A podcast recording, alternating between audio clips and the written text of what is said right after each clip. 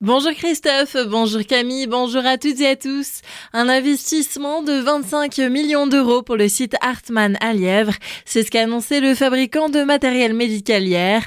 La même somme avait déjà été investie toujours sur le même site il y a deux ans.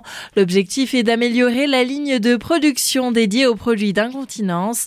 Une nouvelle ligne viendra compléter l'existante, de quoi augmenter la production actuelle de 150% en passant de 200 à 500 pièces par minute.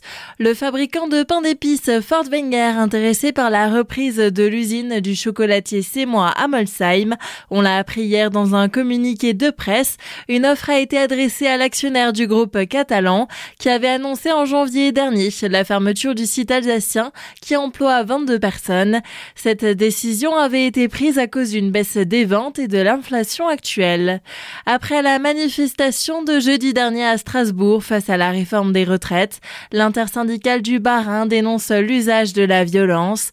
Selon un communiqué publié lundi, des véhicules de police auraient traversé à contresens le cortège syndical et les forces de l'ordre auraient fait l'usage de matraques boucliers gaz lacrymogènes contre le service d'ordre de l'intersyndicale sans aucune sommation.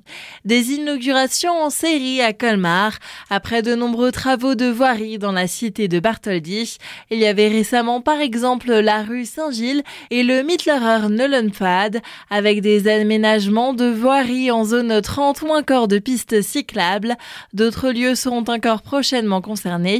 Les précisions d'Eric Stroman, maire de la ville. On a eu un programme important de rénovation de voiries en 2022. Nous avons eu la rue Saint-Gilles qui a été refaite au Nullenweg. Nous avons refait une voirie, plutôt fait une voirie puisqu'il n'y avait pas réellement de voirie à cet endroit. Et ensuite, nous avons la rue Turkheim, le boulevard Saint-Pierre qui a fait l'objet de travaux très long, mise en place du réseau de chaleur, mais également d'une double piste cyclable. Et c'est certainement la rue qui est la plus visible aujourd'hui à Colmar au niveau de la rénovation, puisqu'elle poursuit la ceinture verte que la municipalité souhaite mettre en place. Donc on poursuivra encore en 2023 cette euh, volonté de rénover, de rendre plus vert, d'arborer, de végétaliser notre voirie et pour permettre une circulation plus douce et plus sereine en ville. Des inaugurations qui sont aussi l'occasion d'échanger avec les riverains au sujet de ces travaux.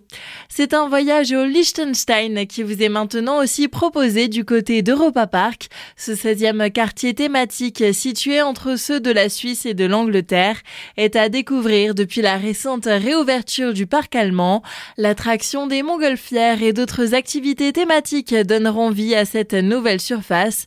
D'autres nouveautés ont encore vu le jour pendant la pause hivernale.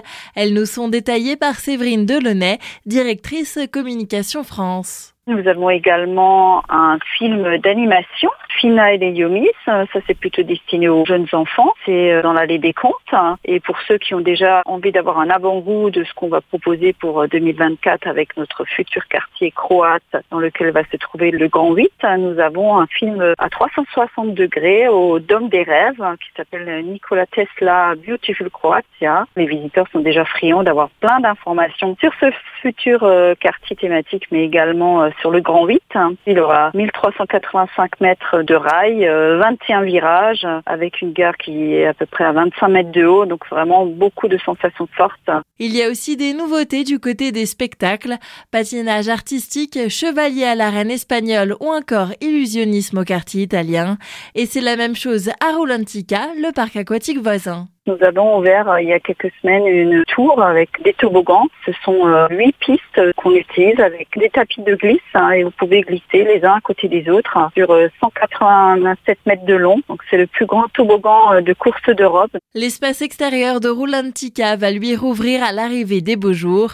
Enfin, une nouvelle expérience de réalité virtuelle est encore à vivre du côté de Yulby avec le film interactif Amber Blake. Et voilà pour toute l'actualité locale ce Maintenant, coup d'œil sur la météo.